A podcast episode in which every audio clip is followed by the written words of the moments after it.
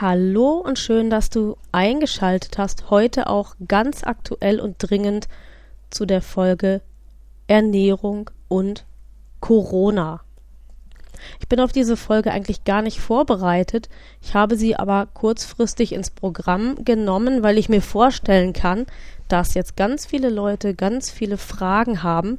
Und auch angesichts der Tatsache, dass ich sehe, dass die Supermärkte leer gekauft werden, leer geräubert werden, dass die Ärmsten der Armen von den Tafeln kaum noch Nahrungsmittel bekommen, dann denke ich, dass es für euch vielleicht hilfreich ist, wenn ich ein bisschen Orientierungshilfe gebe, wenn man im Fall einer Quarantäne Nahrungsvorräte anlegt, was es dann denn sein soll, damit man vernünftig gut genährt ist. Bauchgefühl, dein Podcast für eine alltagstaugliche, gute Ernährung mit Genuss.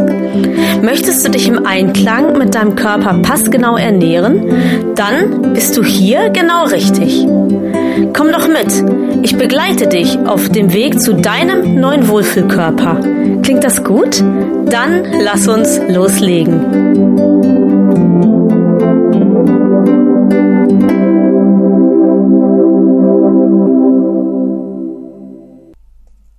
Das größte Schreckgespenst für uns alle wäre vermutlich, dass wir Kontakt mit einer erkrankten Person haben oder womöglich sogar selber krank sind.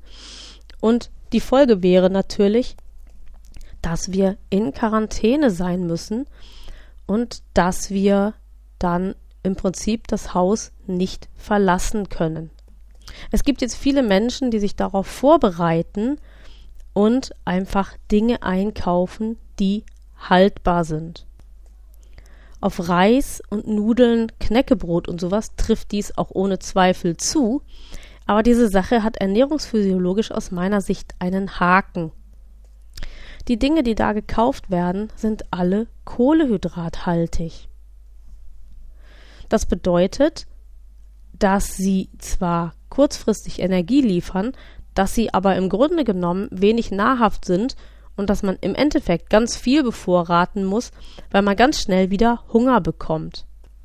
Viel besser wäre, wenn man eiweißhaltige Produkte, gute Fette und vor allen Dingen auch ballaststoffhaltige Lebensmittel, Obst, Gemüse, Vollkorn im Haus hätte.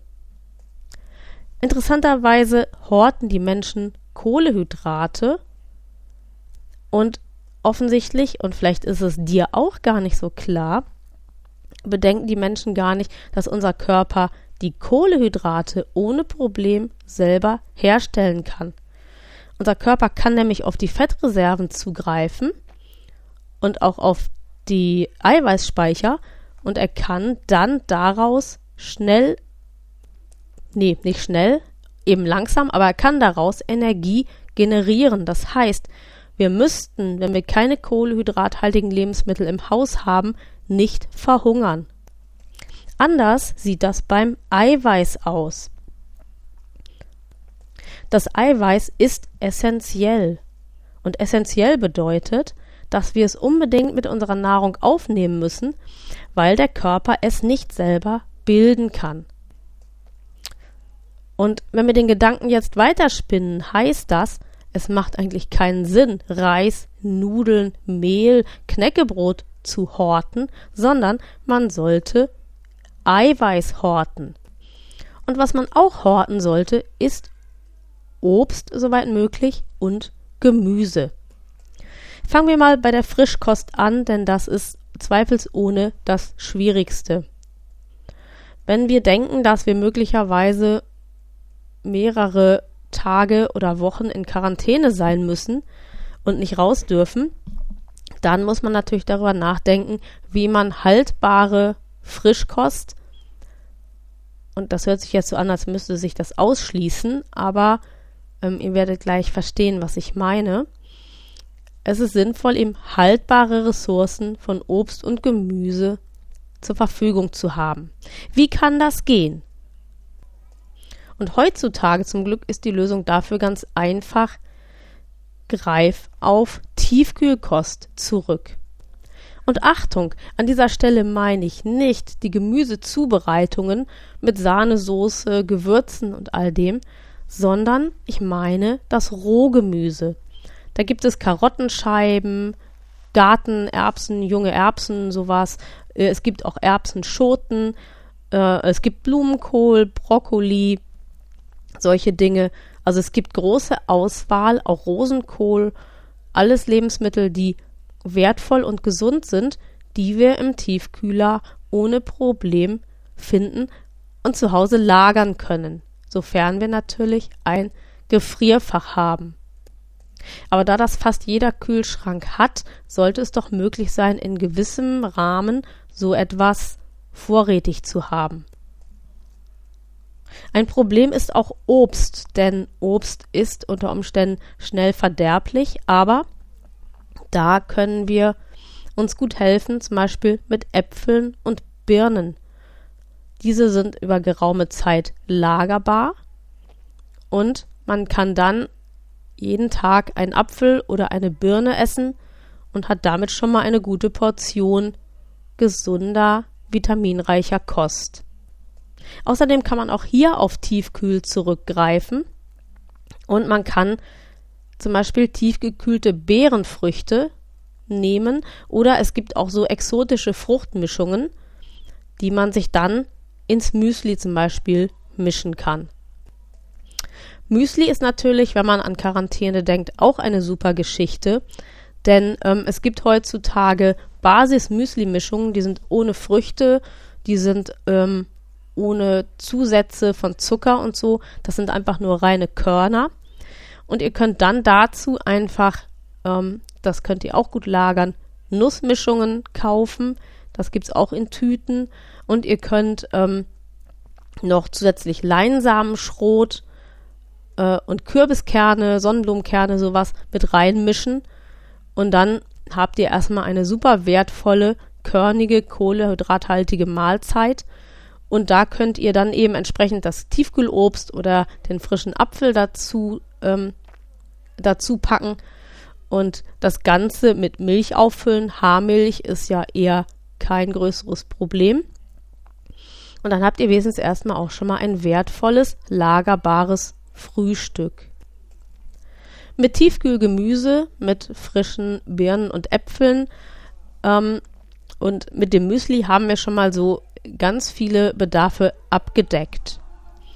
Als Ergänzung zum Tiefkühlgemüse würde ich noch pflanzliche Eiweißquellen empfehlen, denn ich habe ja gesagt, das Eiweiß ist essentiell und hauptsächlich mh, mm, nehmen wir Eiweiß aus tierischen Quellen auf und das ist ähm, nicht so wirklich gut, wenn man an lange Lagerung von Lebensmitteln denkt.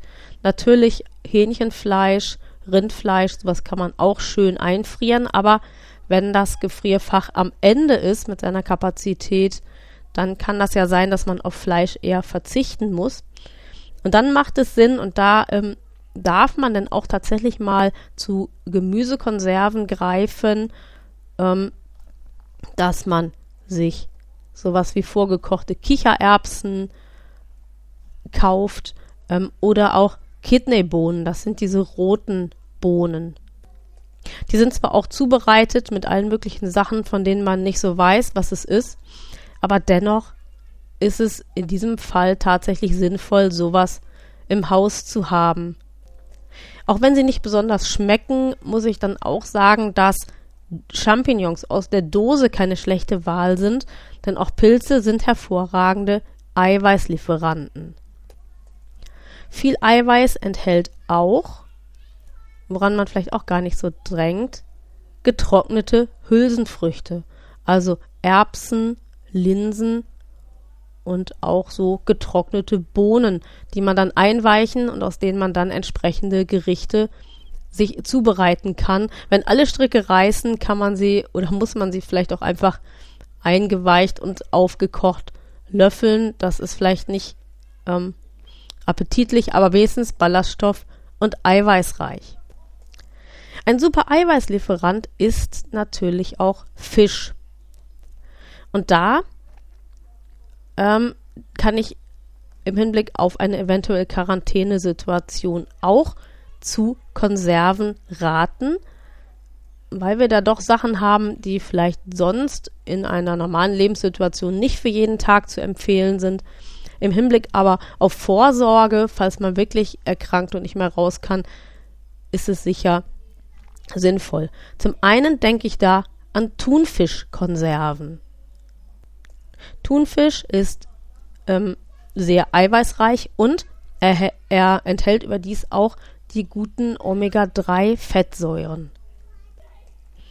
Gute Fette sind überhaupt auch ein Thema, ähm, aber wenn wir jetzt die Fischempfehlungen befolgen und wenn wir auch Nüsse vernünftig in unseren Speiseplan einbinden und Leinsamen und sowas, dann sind wir mit guten Fetten eigentlich schon gut versorgt. Ein gutes Olivenöl, womit man dann zum Beispiel eine Speise mit Thunfisch ergänzt, tut dann auch noch das Übrige dazu.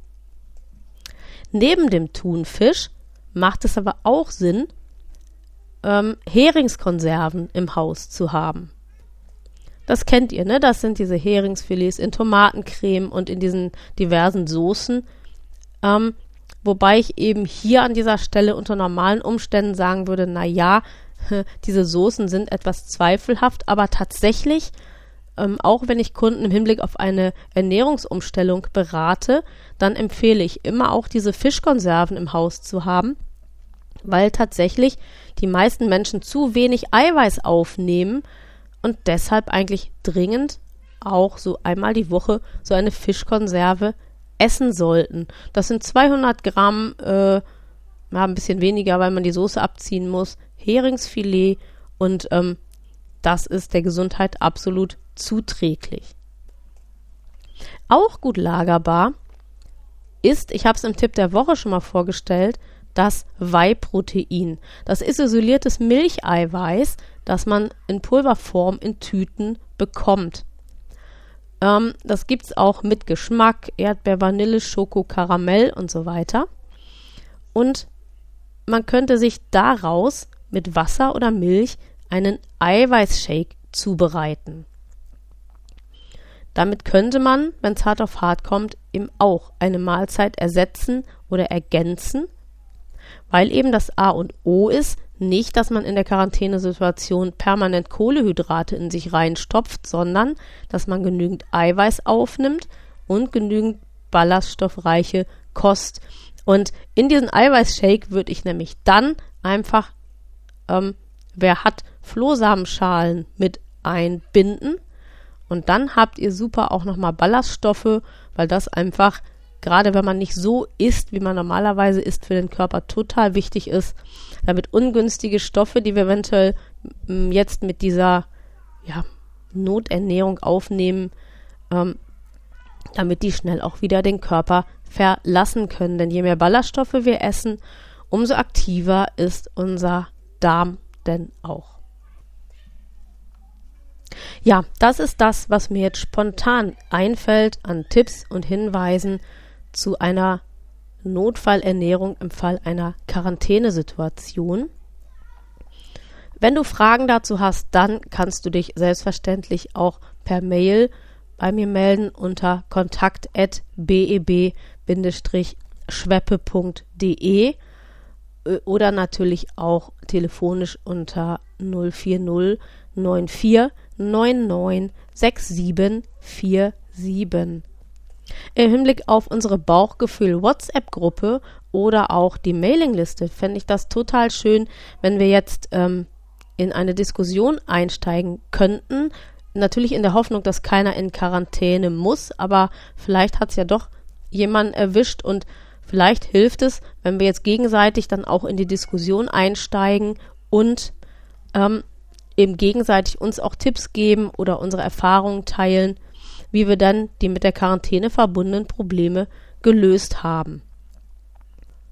Ich wünsche uns allen alles Gute und dass wir möglichst nicht in die hier beschriebene Situation kommen und dass wir diese Corona-Krise alle gesund überstehen werden. Das war Bauchgefühl von Blinzeln. Wenn du uns kontaktieren möchtest, dann kannst du dies gerne tun per E-Mail unter podcast.blinzeln.org. Du kannst auch gerne unser Kontaktformular nutzen. Das findest du auf der Homepage www.blinzeln.org. Und wir schreiben Blinzeln mit einem D in der Mitte. Möchtest du uns vielleicht einen Beitrag für den Podcast auf den Anrufbeantworter sprechen? Auch das ist kein Problem. Aus Deutschland wähle bitte die 05165 439461. Nutzer aus dem Ausland lassen einfach die erste 0 weg und wählen vor der 5 die 0049. Wir bedanken uns für dein Interesse und hoffen sehr, dass du auch bei der nächsten Folge wieder mit dabei sein wirst.